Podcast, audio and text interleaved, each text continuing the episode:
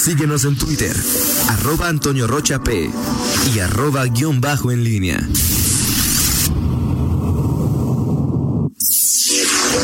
En línea con la entrevista.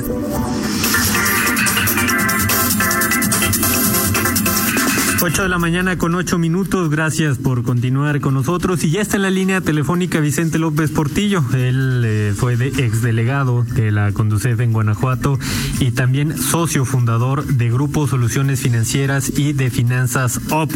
Vicente, te saludo con mucho gusto. Muy buenos días.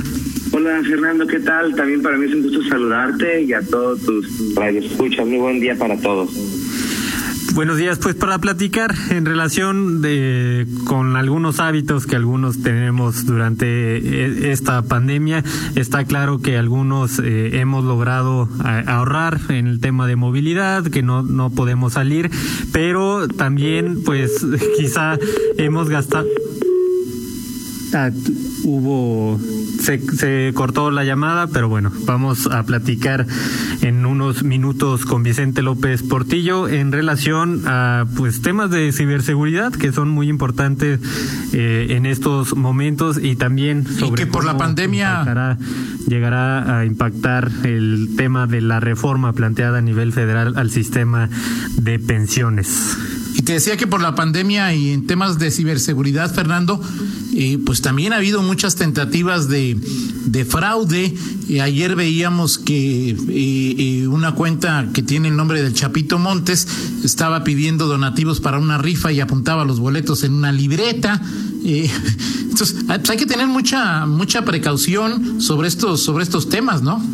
Sí, sobre todo ahora que, eh, digo, desde antes de la pandemia muchas personas estaban intentando dejar de utilizar dinero en efectivo. Ahora, con este tema de que podría estar infectado, es por eh, mucho, es por lo que muchos deciden realizar compras a través de eh, tarjetas eh, de débito, de crédito. Pero ya tenemos en la línea a Vicente López Portillo. Vicente, ¿me escuchas? Sí, hola Fer, hola Fer, ¿qué tal? ¿Cómo estás? Perfecto.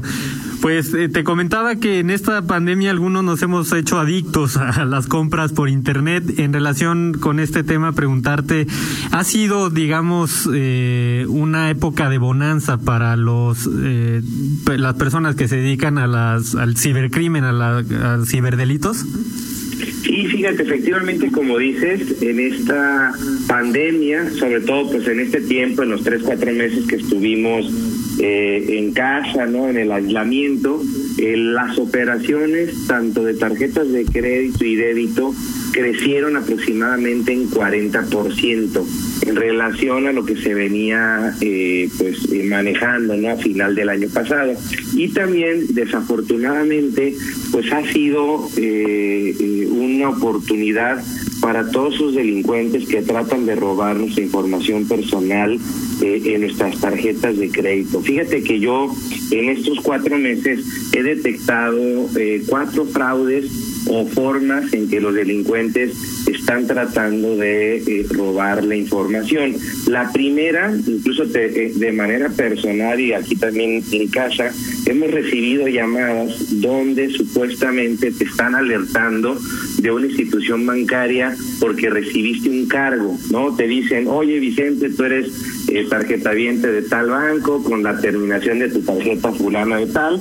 Fíjate que acaban de hacer en Amazon o, por internet una compra de cinco mil pesos, ¿no? Si tú no la reconoces eh, o si la reconoces. Y, evidentemente, pues imagínate que al recibir una llamada de estas, pues la gente dice que no, se bloquea un poquito en el tema de, de, estar alerta y de ahí te pasan a otra a otra extensión donde eh, a través de engaños pues te tratan de sacar la información confidencial de tu tarjeta, ¿no? Como los 16 dígitos, el código de seguridad, la fecha de vencimiento, las claves para acceso a tu banca en línea, a tu aplicación móvil en tu celular y de esta manera pues un algo que tú no tenías al dar toda la información pues se eh, eh, roban tus datos y es ahí donde viene. E, e, esa fue la más conocida, incluso he visto que en la Ciudad de México han estado también alertando sobre esta tipo de modalidad y pues otras eh, modalidades que los delincuentes han utilizado, como por ejemplo se reciben correos o mensajes de textos o a través de redes sociales o de WhatsApp, mensajes. Hubo uno muy común en esta pandemia también, ser sobre que se invitaba a obtener una tarjeta del bienestar, ¿no? de esas que entregan el gobierno federal, nada más que pues, tenías que hacer un depósito, o eh, cupones para realizar eh, descuentos en establecimientos, ¿no? Al final son modus operandi donde el delincuente trata de robar la información. Fíjate, eh, algo muy importante, estuve revisando el portal de la Conducef y eh, el año, en este periodo, los fraudes cibernéticos crecieron 36%. Si te digas casi en la misma relación en la que se han eh, aumentado eh, las operaciones por Internet y ya los fraudes eh, cibernéticos representan el 65% de los fraudes en tarjetas de crédito y débito. Así que pues hay que estar muy atentos amigos, hay que entrarle a, esta parte de la tecnología. Hoy en día la pandemia también nos ha ayudado a acelerar el proceso de adopción de medios tecnológicos, de aplicaciones, de comercio digital, de e-commerce, ¿no? de, de, de mercados en línea, pero por otra parte también debemos nosotros eh, tener mucho cuidado en no proporcionar nuestra información y en validar qué sitios estamos eh, consultando. Con base en, en, todos los años que estuviste en la Conducef y bueno, que eres especialista en estos temas, ¿de dónde yo logran sacar eh, la información estas personas que luego te llaman? Porque a mí me, lo que me llama mucho la atención es justamente que sepan el banco de tu tarjeta y tu nombre y eso quizá pues llegue a, a confundir a algunas personas y haga confiar a, eh, a las personas que reciben la llamada en, en, estas, en estos delincuentes al final de cuentas. Claro, fíjate que, que como bien dice Fer, es, es ese gancho que hacen, por ejemplo, te decía que en mi caso yo, yo he recibido unas dos o tres llamadas de esto en, en este periodo y efectivamente te dicen tu nombre, te dicen qué banco es, te dicen la terminación, ya ves que regularmente por seguridad cuando es unas operaciones solamente aparecen los últimos tres dígitos ¿no? de tu plástico y te dicen incluso tu domicilio. Entonces cuando uno recibe una llamada y te dicen todo esto, pues ya tú en tu inconsciente crees que sí es el banco y pues eh, eh, puedes proporcionar esta información. Yo en lo personal, eh, contestando a la pregunta, creo que pues hay eh, venta eh, en el mercado negro pues de la información que nosotros mismos proporcionamos pues en, en, en, las compras que realizamos en comercio electrónico o donde andamos dejando nuestra información porque sin lugar a dudas pues de alguna lista que, que nosotros proporcionamos o que tiene el banco pues sacan esta información siempre habrá que estar muy alertas porque también luego el otro día me preguntaban un amigo sobre este tema y me decía, a ver Vicente, ¿cómo le hago para realmente identificar cuando sea pues de un banco o sea de un fraude, ¿no? Porque también hay eh, algunas ocasiones de que los bancos tienen sistemas de alertas y cuando ellos detectan operaciones inusuales en tu en tu en tu, tu, vida, en tu perfil financiero, también te pueden llamar. La respuesta en este caso es que ninguna institución te va a pedir datos financieros personales, es decir, contraseñas, código de seguridad, ni datos financieros personales. Ahí yo lo que recomendaría es de inmediato colgar, ¿no? Aquí sucede algo parecido a ser como en el tema de las extorsiones, ¿no? Que nos ha recomendado la fiscalía, pues que en cuanto reciba llamadas de este tipo, colgar de inmediato para evitar eh, caer en esto y pues nosotros conocemos o debemos conocer los teléfonos de nuestro banco, hablar de inmediato y verificar que no se haya hecho ningún cargo para pues si fue así pues de inmediato reportarlo. Hay que recordar que debemos de reportar de inmediato cualquier movimiento no reconocido en nuestras cuentas. Hola Vicente, buenos días, te saluda Toño Rocha. Eh, esto que hablas es cuando uno colabora, pero también han aparecido, entiendo, y te pregunto, en los últimos eh, meses algunos programas, eh, que algunas aplicaciones que incluso eh, se consiguen en, en, las tiendas de Google o de Android o de, de, de, de iOS y que te roban tus datos. ¿Qué tipo de aplicaciones o qué tipo de programas debemos evitar eh, eh, colocar en nuestros eh, dispositivos para evitar que se roben nuestros datos personales. Y una pregunta que seguramente te habrán hecho mucho en las últimas semanas. ¿Es peligroso Zoom? Este, hola Toño, ¿qué tal? ¿Cómo estás? Un gusto saludarte, también te mando un abrazo.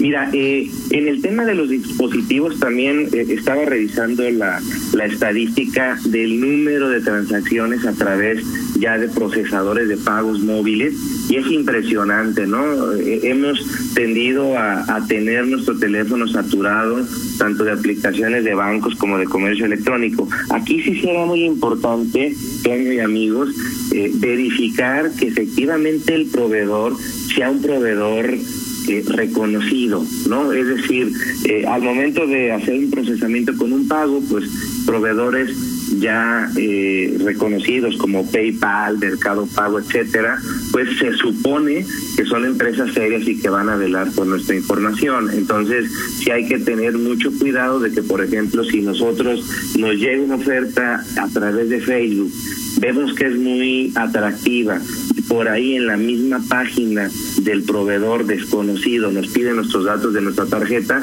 ahí es donde sí debemos de, de dudar y tener mucho cuidado.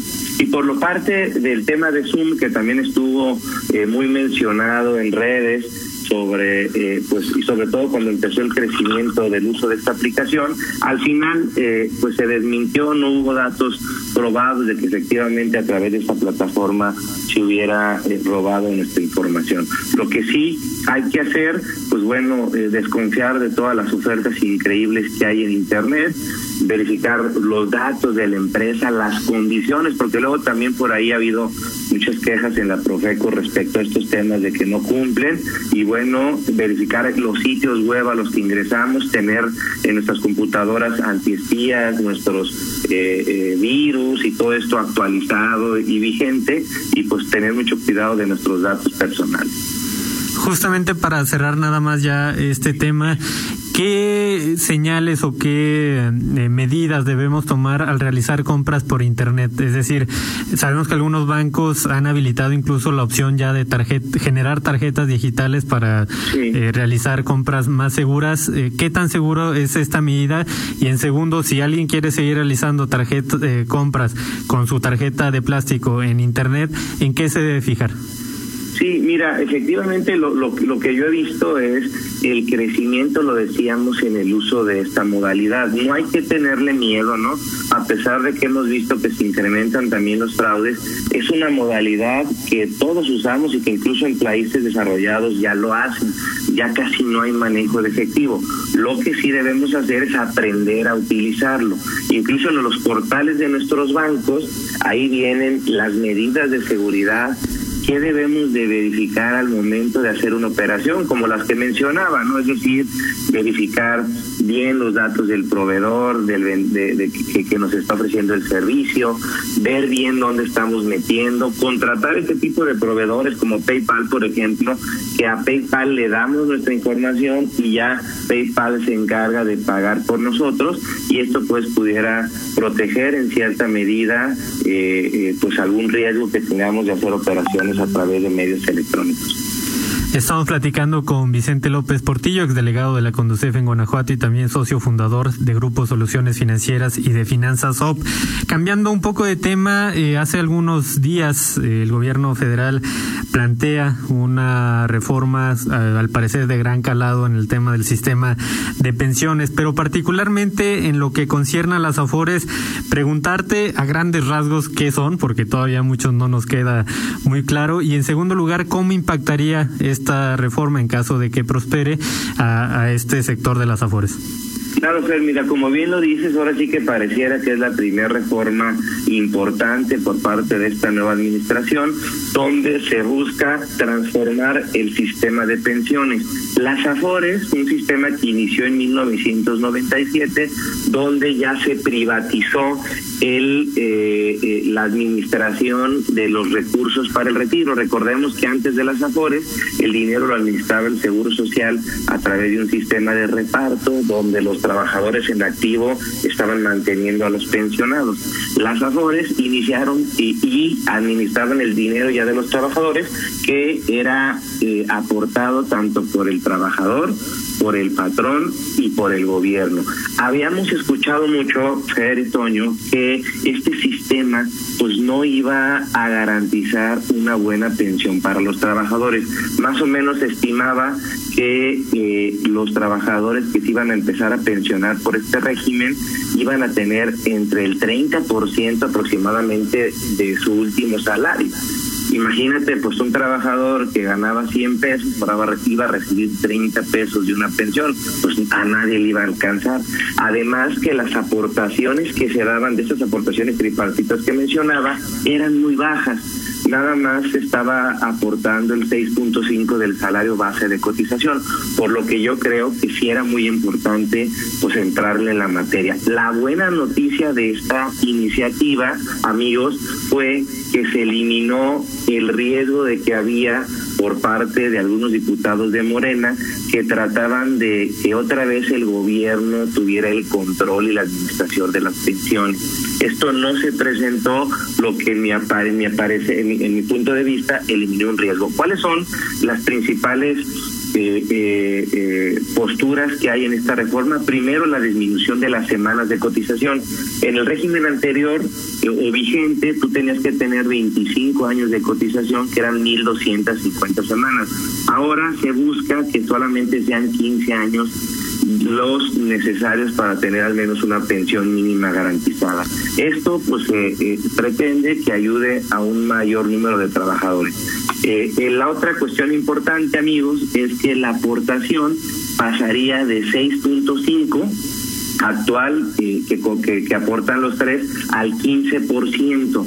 Yo aquí lo que veo complicado, sí está muy bien que haya más aportaciones, es que la principal carga o el costo del pago de este incremento se lo están cargando al sector privado ya que se espera que a partir del año que entra se vaya incrementando la aportación del patrón del 5.15% al 13.8%. Y aunque vimos cómo las cúpulas empresariales apoyaron la reforma del presidente, yo tengo mis dudas de que ya en el día a día las empresas, las pymes que representan el 94% de la actividad económica en México, pues tengan eh, la, la disposición o la posibilidad pues, de incrementar. Tú sabes, Fernando, también que hasta hoy en día mucha gente pues no, no le aportan su salario base de cotización real, ¿no? Sino que al final lo, lo, lo aportan con un salario mínimo.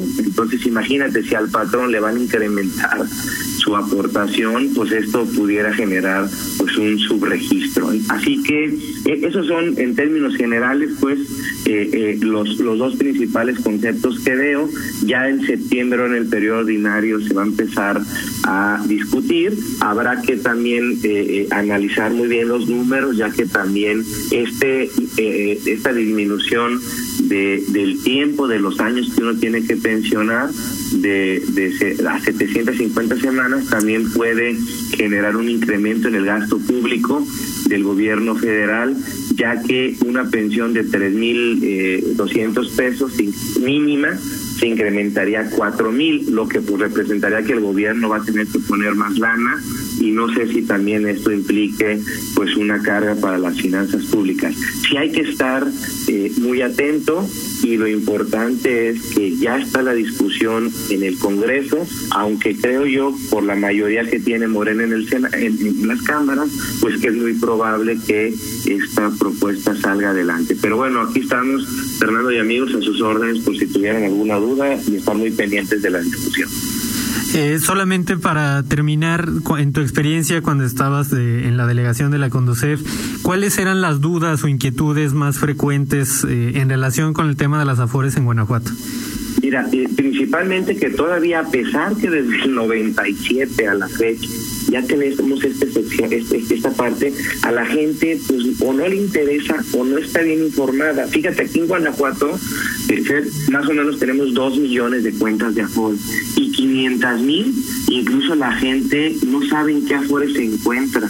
Entonces imagínate, si no sabes en qué Afore estás, menos sabes si estás en la Afore que más dinero te da, más rendimiento te da, y también lo que aportamos nosotros es muy poco. Haz de cuenta, al trabajador le, le quitan el 1.125 su salario base, la reforma no contempla aportaciones adicionales y pues no va a alcanzar. En otros países los trabajadores también aportan más para sus pensiones y creo yo aquí que también es algo que faltó en la reforma tener más educación financiera y que nosotros como trabajadores también nos preocupemos por nuestro retiro.